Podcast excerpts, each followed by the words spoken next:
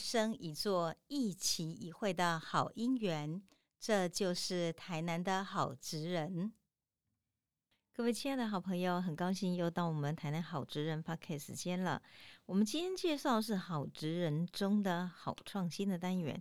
其实开始介绍这个单元的每一集哦，我都真的很欢迎很多朋友们一起来欣赏，用个真的很欣赏的态度去看这一群。在台南，大部分平均他算是一个青年或是壮年的一群创业者，他们其实有很多的思考。其实我在采访的过程中，也蛮颠覆了我很多很多的想象。我突然间发现说，哈，士农工商，常常讲我们是这个什么行行出状元，但真的到了现场才发现，这些状元还真的很不得了。他们有很多的思考，其实我们想象不到的。那么这里面呢，有大部分都是斜杠。所谓的斜杠，就是说，原来呢，你看他读的科系，好像不是现在是学以致用，因为呢，行当那都如果做分类，好像是不太相同。但你认真的去想想看，他们之所以能够制胜的关键，往往是因为他们在那个原来所学的基础的教育以及训练之下，养成他们非常好的思考习惯。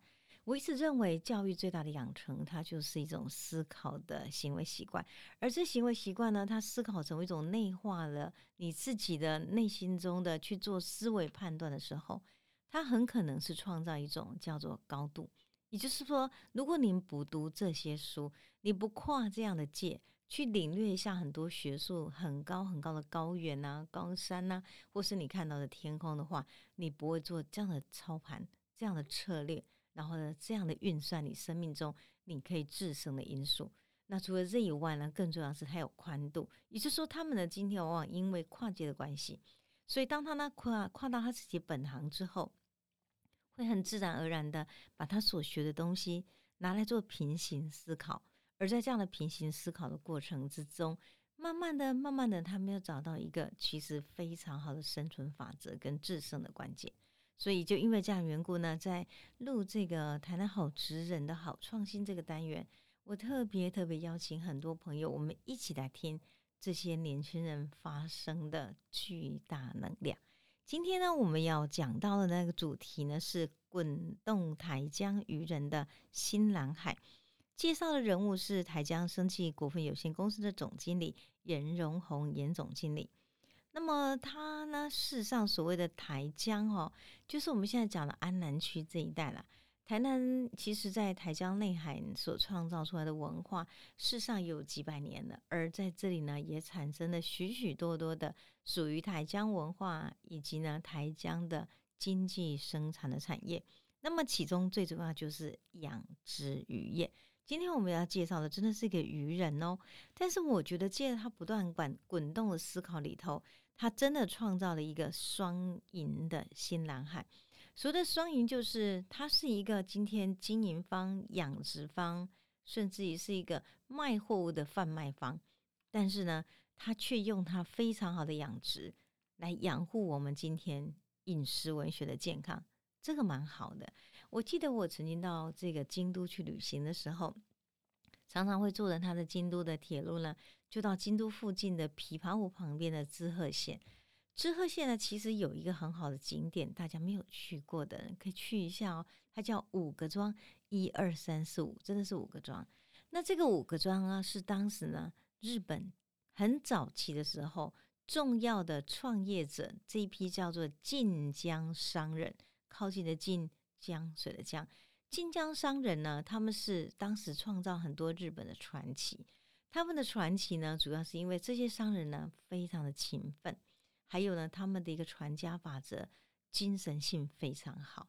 还有晋江商人，他们共同遵守的一个商业法则叫做三帮六喜。三是一二三的三，棒是方法。三个他们认为一定要遵守的方法跟法则叫三帮右喜。三帮右喜里面告诉你说，我今天我是一个买方，我卖出去的货物要让买方觉得右喜，一都赞很好。我是一个卖方，我卖出去的我要能够营业，所以卖方也是右喜，很好的。还有一方是什么呢？社会。所有在这样的社会经济的盈利结构里面，我们不仅可以创造自己的生机。跟利益，更重要是创造社会的大利益。所以我就觉得，在我们介绍了这些的很好的创业者中，他们的其实没有错，也是靠这个谋生。但是更重要是，他创造的是我们整个社会大家可以共利共好的新蓝海。那么在采访结束的时候呢，我请了严仁宏总经理呢留了一段话，他是这样讲的：他说，生存法则是觉得自己做得到，就会做得到。我一直觉得他一定是讲这种话的人，你知道为什么吗？他永远充满自信，挺好的。没有自信的人怎么可以发明很多东西？然后我觉得他那个脑袋哈，绝对不是一般物质构成的，他真的是金脑袋，超级超级的发明大王。所以呢，我到他那里去的时候，他是安和路安南区很偏远的地方，那小小的一个办公室，跟他一个工厂，去散发无限的能量哈。那我记得那天我去的时候是下午。他就跟我讲说，找到我们工厂转进来就对了。看到看到台江渔人站，那就是我所在的地方。进去之后呢，落地窗的玻璃一个大门进去了。哦，我们那位总经理呢，坐在远远的那个长桌的那一端等着我，手上呢拿着一个手机。然后他看到我之后呢，哎，手机按一按，按按完之后呢，然后像一指神功，这是站起来跟我说：“啊，王老师您到了，对不起啊，稍微怠慢了一下，因为我刚才呢在操控我的那个余温呢，它的水车。我说余温在哪里？哦，余温那里了，要去哈，我带来哈，开车载你去的呵，差不多十几分钟，对不对？十分钟的搞，哎，二十分钟的路程有多长？挺长的，对不对？没错。但是呢，怎么操控他的水车？他就坐在办公室吹着冷气，用他的一指神功按一按，就一切搞定了。有没有觉得很迷人呢？有，待会来告诉你他怎么做到这些的哈。我觉得其实呢，去采访他的时候呢，我们觉得比较大的一个命题是在我们的台江哈，其实养殖鱼也非常的多。最近呢，台南呢在台江地区太多值得讨论的，不只是养殖鱼，甚至于鱼电共生或者是太阳能，都很多人在炒。我觉得每一个吵的议题之中，我们不要政治无限上纲，我们要考量的一点是说，它是不是真的吻合我们的生态？如果生态是对的，那么这就是可行之策。在这个大原则之下，我们不仅是思考，随着全球海洋资源的枯竭，其实台湾传统的养殖渔业也正努力的 struggle，非常辛苦在走自己的道路。在台南的台江这个地区呢？事实上呢，他走的道路是朝生计化来迈进。那么我们想，一个生计化的本身哈，它带来非常多的是，你必须要有很好的数位化的科技能力，才可使养殖呢更生计化。那么我们今天介绍的这个野龙红呢，他们家是养丝木鱼的这个四代家族。那么我常常讲说，他就是养丝木鱼的第五代接班人。而且呢，他当接手的时候呢，他是用科技的管理呢，管理他的养殖渔场。等一下我会介绍他几个蛮重要。第一个是这个无抗饲料，也就是说，它事实上没有抗生素的饲料，净水省水，让水干净。如何让今天养殖更省水，不要抽了很多的地下水，造成我们今天整个地层上的改变。还有节能机具，如何让今天我们在这个养殖的过程中呢？那我们的所有使用的机具是节省能源的。它在这三项的核心技术呢，为了要使它能够产生能量，运用它的养殖里头，它其实是累积的很多的科学养殖的大数据。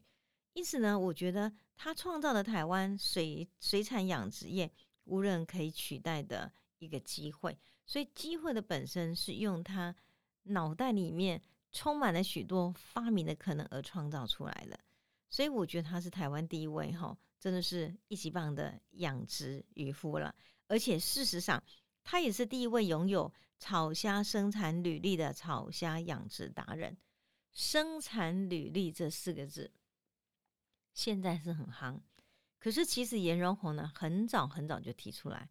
我常常看到颜荣红呢跟我们的爱心中破塞哈，他们两个常常在一起。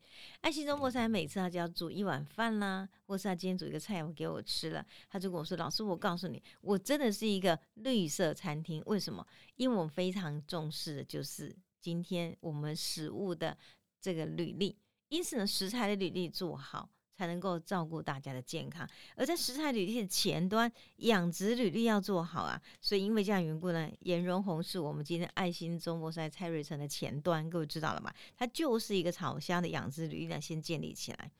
他有很多想法，是一再颠覆我们传统渔业的经营的思维哦。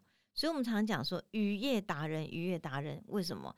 因为呢，在渔业的过程之中，他照顾的环保，他也照顾了自己的生机，事实上也用生计呢开发了无限的可能。所以，事实上，颜荣红呢，他的事迹也列入了国小课本的教材。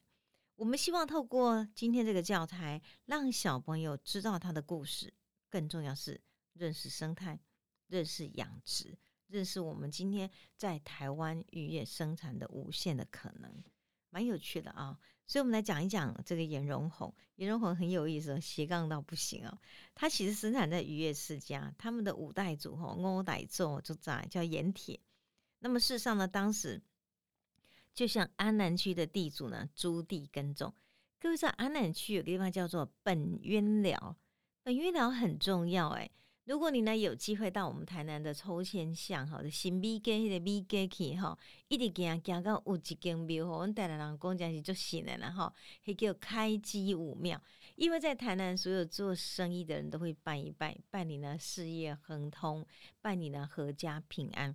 所以因为这样缘故呢，这个本渊寮的这个呃，我们讲是当时地主叫黄本渊，黄本渊曾经在我们的开基五庙留下了。非常重要的文墨，他的笔记对联。有机会我卖一个关子，不告诉你是什么。你进了门之后，好好找找看“黄本院”这三个字，他可是台南的达人。那个时候呢，他因为呢，这个我们讲说非常有功于这个城市，所以呢，他当时呢就是呃有一个本渊寮的这样的基地。那么他的这个严中红的那个五代祖呢？盐铁是跟本渊寮的地主呢，他们来在这个黄本渊来这个租地耕种。那么，所以呢，现在的安南区哈，是他们五代祖开始开垦就算起了，所以他们五代祖也算是安南区的开垦的始祖。小时候呢，他的阿公常讲，公宁狗代之后哈是欠官后诶，事实上他就是。从内地来的官人是后九郎啊，所以因为这样缘故呢，那个时候呢，他们是因为有军功，所以呢就可以在本渊寮这边呢租地而开基立业。后来祖辈慢慢的在这里开枝散叶，目前家族算来算去大概有两百个人。可是这两百多个人呢，大家都这个因为读书出去了或各创事业，只有颜荣宏目前还守在自己家里的田地传承养殖渔业。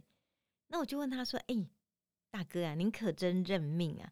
他说：“我来冥冥之中的啦，冥冥之中和自有安排。”他自己就觉得好像不管怎样，家业这个宇文田那么大，他对自己家业有使命感。那个使命感是一种，我觉得人发自内心的，他就会想办法把你召唤回来。其实他考大学那一年哦，他在余温一眼望去，他说：“ 眼就笑了呢，刚才想光不离开故乡，这样。”可是到了语文课，一片海茫茫。伊讲吼，人讲江边是南林吼，流目屎所在。伊讲毋是，气温啊，则是吼流着查某人目屎的所在啦。伊讲人生绝对绝对袂使白摕这气温啊，啊无会目屎吼滴袂煞。结果呢，因为这样缘故，他当时从成功大学数学系毕业之后。理工科很重要嘛，理工爱好，叫的话，都可以行业，敢毋是安尼？叫我都去做科技达人，敢毋是安尼？好，无问题，伊就去补习班做老师。所以呢，其实呢，我觉得颜荣宏挺能讲话，有时笑他说：“哦，你比我这这吼，贵在当老师更好讲话。”伊个无法度，你补习班都要公红清澈，公红在，所以我们很会行销，而且话说的非常清楚。对呀，没有错。补习班老师讲啊，病病叫，这个家里后想那边等来嘞，因为三十四岁那一年，然后呢，这个父亲生病了，他回家了，绕了一圈，他就在想，那爸爸已经没有办法再耕种了，那多少片碎片怎么办？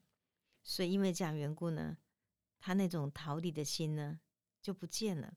他认真思考，啊，现在等来接哦，可是。当时他想到第一个问题是，夫妻那么辛苦的一辈子，他看呢他们的家园中的叔叔伯伯也也是这么辛苦一辈子，啊，这渔夫一点要再赶扣吗？因为这样缘故呢，他认真思考，传统的养殖业呢是不符合成本效益的。那怎么办呢？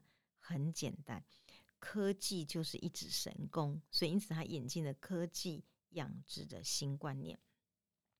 他认为唯有透过这样的机会，才能够翻出养殖渔业的春天。那也就因为这样缘故呢，他离开家哈，其实是三十四岁才回来。经过了那么多年的历练，他再回来看语文，他就看到了，其实语文是有两个字：机会。有机会，那我就去掌握它。数学系的训练呢，就让他知道，那你要掌握机会，你要做事情，凡事要有数据，要有数值。因此，他透过数据跟数值呢去做现场的管理。然后，但是呢，他遇到个大问题是，那现场管理毕竟还是要管理这两个字。以前在数学系只学会数字所代表的意义，因为这样缘故，为了寻找学历基础，他去攻读中山大学的 EMBA 研究所的生计管理。在课程中，他跟同才产学合作做经经验的交换。那么因此呢，取得这样的专业理论呢，因此他就把它化成实物的经验，不断的尝试。而且呢，也因为这样，会进入学术界。学术界有非常非常多非常优质的教授们，因此他跟他们进行了更密度的深化合作之后，就打造出来的无抗饲料，没有抗生素。它是这个养生生素养殖的时候呢，像比如说我们讲像养乐多一样了，你今天呢让鱼吃了可以健康，人吃鱼才会健康，不就这样吗？那第二个是净水省水，然后呢节能积聚。因此，这样的养殖是跟一般的养殖哈，那种野放或是呢，眼用那个抗生素的油啊来供哈，这种养殖是不一样的。那么他有提到说哈，台湾的养殖哈，其实呢，整个水产养殖面积大概有五万五千公顷，一个个体户呢，他能养殖的面积大概是一到两公顷。普遍他的发现，余温的成本偏高是一个问题，因为那个劳动密集度太高了。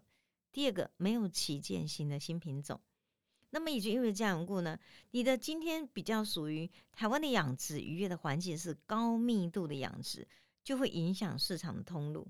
为什么呢？因为你高密度的养殖的本身哈，你就会使得今天呢，在市场里面那样的养殖，常常因为季节性的大家的这个挤压的结果呢，你会发现你养殖出来的卖的东西价钱呢，跟你养殖的成本呢根本不成比例，还有。地小人稠，根本没有干净的水源。事实上，在早期时候，真的缺乏所谓循环经济的观念，所以因此呢，使得我们今天发现许许多多的渔温呢，大量的抽取地下水，地下水的超抽之后，那么又加上高密度的养殖，就不断用药呢，就导导致了病菌的重生。所以呢，藻类增生之后也没有重复利用。因此，他认为该怎么办才能改善呢？很简单。生态养殖，因此呢，他就器重药草固鱼虾，生物科技治环境，什么意思呢？种药草，然后呢，用药草呢去做饲料，然后用这样的方式呢，来怎么样呢？来让今天鱼虾呢，它可以有更容易养殖。所以呢，它使用天然的中药材取代抗生素之后，使用的鱼虾的抵抗力、耐寒力跟。换肉率，就那个虾子要换壳之后让它成长，那个换肉率都增加了。因此呢，还用蛮特别是，你把那个虾苗跟鱼苗丢下去之后，那个育成率呢也提高了。同样，一只鱼，它里面呢，因为你用了中药草、中草药哈，还有你用的非常好的这种这个好的一个食它的一个饲料食材，所以呢，鱼的所谓的营养成分增高了。他真的拿去做科学的检测哦。他说，用他们这样的养殖的结果，一只鱼会拥有原本原本那种传统养殖的六只鱼的铁，两只鱼它的含铁量、蛋白量呢也大量的增加了，而且呢，重点是含钠量呢，那就是我们盐那个钠也减少。当含钠量减少，蛋白质跟含铁增高的时候，你吃的每只虾子。它就告诉你两个字是营养，而让你今天能够滋生更好的能量。那所以呢，因为这样缘故呢，它的中草药取代抗生素，这一招呢，就真的就闻名国际成功了，甚至还有国外呢很多的养殖业也前来呢，我们就取经来求教了。另外，它使用抗生素制制剂来控制这个我们讲说水质，那么芽孢杆菌呢，清除的泥里面的污泥呢，就达到能够净水，然后呢省水的效果。那么这也是蛮好的。如果你假设我们讲说那微生物呢，能够替你呢，把那个所有水里面的脏的物质呢，把它做净化的作用，渔民就不用一直抽水，也不用一直换水，就不会有所谓的地下水超速的问题啊。而且水质改善之后呢，连带的整个在水的那个场域中哦，它含氧量又好。鱼虾就活泼了，鱼虾一活泼，生长速呢也就更加的快速了。所以因为这样缘故呢，生长快速又能够马上达到我今天呢可以拿鱼虾呢来换成金钱的可能。另外一个是节能减碳，其实养殖的过程要不断的一直用水车来打水，其实这是一个很耗能的产业，水车一直打是要耗能的，因此他就研发了风力水车，还有增氧式的滚动水车。水车滚动的过程中，那个氧气就可以无量的增加，在增加的过程里头，就可以使今天水质改善之后，鱼的活泼度要增加了。他这项呢是了不起的，我我看他呢在现场示范这个增氧式的滚动水车给我看的时候，我看了半天就这样，整个人就呆掉。那颜仁红问我说：“老师怎么了？”我说：“你这个脑袋装什么呀？怎么那么厉害？因为你知道他这一项的机具哈，这个机器。”在二零一一年的时候，日月网曾经就获得国际发明金奖跟银牌奖。数学系的呢，做成这样，我真的觉得他真的是数学工程哈，还有整个我们今天的管理呢，完全跨界了。还有呢，蛮重要问题是，回到余温之后才知道，整个乡下人口哈缺工的情况非常严重，农业缺工，没有工人怎么办？他就必须要用更有效能的方式去控制他整个鱼温的养殖呢，因为这样缘故，他就发明了双镜头、高智能运算的无人机来做一个自动的投那个饲料的饵，自动投饵器。这个投饵器呢，架在没有电、没有饲料的时候，会自动呢回航充电补充饲料。所以透过整个镜头的三 D 光感应呢，跟人脸辨识系统，就可以探测鱼的阴影。那当鱼的阴影呢聚集比较多的时候，这架机器哦，它就马上感应到了，就像我们真的是人工智慧的那个机器人一样。然后他就说，哇，阴影多，可见鱼呢它是聚集在这里的，所以就精准投射，这很要紧啊。因为是我们知道在打那个饲料的时候，这里没有鱼，你打这么多鱼又吃不了，饲料就变成整个水源，其实它不是一个。加法是个减法了，它造成很大的污染。另外一个是说，今天呢，如果假设这么多鱼，它又吃不到饲料，都更惨。所以因为这样的缘故呢，它这种高智能运算的无人机哈，在自动投饵的过程中，它可以去辨识鱼群呢，说鱼呢它所聚集的多或少的密度，而去决定我要投多少东西。很神奇吧？真的，我自己觉得很神奇。他那试验给我看的时候，我看那个无人机的时候，我就觉得。哦天哪，败给你了，先生！我就再一次问一下，说你个脑袋是怎么来的？简直是恐金个恐金呢，竟然是这样。然后另外一个是，它这个精准的投饵器哈，它有另外一个镜头叫做自动闪鸟系统。为什么？因为有很多的这种无人机，就是因为那鸟一撞，嘿鸟啊，不得过红绿灯哎，一看怎样的无人机，无人机长得又不像鸟。我在想，鸟应该要语言是鸟对鸟有点像嘛？啊，它是对机器的，它弄落去。因为这样缘故呢，很多无人机是因为这样缘故无法操作。它的无人机还可以自动闪鸟系统，厉害不？金甲赞！哎，下次哦，有事没事去到那里看他，表演给你看，你会觉得真的惊叹叫绝。台湾的渔夫哈，真的是一座赞。另外是呢，他透过一个通灵渔夫。一点通的通，灵验的脸哈，通灵渔夫的 app，他自己设的，我我的是就厉害啊呢，所以今年那升杠哈，一点就通，通灵渔夫的 app 呢，他透过手机的照相功能搭上，那个照相完之后会上传到云端，云端会累积大数据，它就可以查看大数据，最后分析成整个操作曲线。可以让他今天呢作为掌握养殖品质管理跟养殖建议的依据。哎，这买数学系也厉害，对不？熊高去收集大数据，做最准确的分析啦。其实这个 app 呢也扩大应用范围哦，持续优化台江呢它的气作户的沟通跟定期呢分享机制呢，建立物联网的形象。所以这个通灵渔夫的 app 呢，我简单说好了，它不只解决了现场我收集的大数据，然后呢去处理我怎么样去养殖，它也处理了后端我养殖完了以后的产品，我怎么去做行销。所以你看，建立这么样的物联网之后，省时省钱啊？怎么操作呢？拍摄好领导老连起吼，甲吹有得啊啦，甲坐吼，这里得啊一样呢用。一指神功就可以了，这不是很厉害的一个养殖吗？没有错，经过技术整合之后呢，养鱼养虾可以很省时省工。没事，你还可以请谁装个帕尼个带干嘛？喜安呢？不用，今天哈哇辛苦哈褴褛过日，所以呢，他常常是哎这一手拿手机按一按，然后呢按完之后呢，他就拿起出来阅读啊，所以他说渔夫呢。一样可以很优雅而文青的，不就这样吗？很有趣哈。那最近呢，他更进一步研发功能性的围藻一体饲料。围藻跟一体饲料呢，也是蛮特别的。他希望能把这些发明呢，这个 IRP 智慧财产权能够输输出哈，甚至于技转技术移转，移转呢，也许推到台南以外。或是东南亚，或是我们觉得同样呢，他在做养殖渔业的国外各个地方更大场域的养殖规模。因为呢，经过他这样设计之后，其实我们发现哦，台湾不见得会是用它这个最有效的，最有效的应该是那种大规模的哦，连山连海的整大片的这种，我觉得大经济规模的养殖，用它这一套，我相信它可以获利更多，为国家呢赚取更多的经济的资源。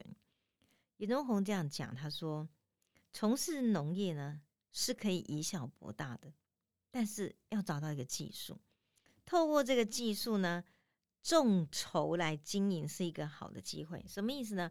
技术底在那求，你去找很多很多人筹资本，然后呢，把我们整个利用这个技术，把渔场做大，做大了以后呢，产销履历建立了，品牌行销也有了。”如果这样的话，就可以呢积极推展他所谓的 Super Seafood 超级的海鲜，这个我们讲说鱼鲜产品的品牌的海外挺行销了。其实他目前呢，这个 Super Seafood 在新加坡的超市都已经有口皆碑了。我觉得蛮特别的是，以一个今天是一个数理数学系，然后呢理工科，然后另外是他是一个今天呢也去学习生产管理的。再透过他今天来到了一个渔业的市场的现场，然后他自己不断不断的动动他的脑筋，然后呢去研发许多的产品。我觉得他确实创造了台湾这个渔温达人的一个奇迹。严荣宏讲说：“哈，生存的法则就是拥有核心技术 know how，你知道怎么办？然后他知道 know how 之后，累积大数据的资讯与知识，才能够应运现状。”我常常看到他之后，我就发现他永远笑得很开心，永远觉得没有关系，no problem，我们一定可以把它解决，我们可以一定可以做得到，just do it。那天采访完了以后，讲了很多，也去他的语文看了，哦然后我就笑一笑看着他，我就跟他讲说：“哎，大哥啊。”你怎么看起来永远那么有自信？一跟我们一起干了我有自信，我也把这个自信教我的儿子。他的儿子呢，目前是读的，就是台南海事学校，也是一样要继承衣钵了。所以孩子有很多创造发明的能量。因为父亲认为那样的，我们讲说创造发明的智慧财产的技术，才是以小博大最大的本钱。所以我觉得蛮有意思。他告诉我说：“当你知道 know how，当你在动动脑筋的时候，为你自己的生存找到一个最好的法则，就就是自信心的来源。”我觉得我蛮喜欢野人红这样的一个自信，来创造我们城市奇迹的。他相信美丽家园是自己创造的。他用自己的经验告诉所有有起心、有动念的年轻人，很多事情摆在眼前。没有关系，就是去做，勇敢一点，掌握智智慧，你就可以做会吼，跟我赶快做起来吼，我的是有本钱，我的书课啊，我想最好的方法，然后大家都能够相信我今天创造不可能奇迹的一种可能，所以就没有这样过呢。如果你真的可以这样，记得哦，勇敢一点，掌握智慧，这会吼。这几天跟我赶快被操钱的台湾人，没办法所以呢，希望你有机会也可以呢看一看我们今天这一位这个台江渔人哈，他的产品，保证呢你用了你吃了就觉得超级一级赞的，谢谢各位。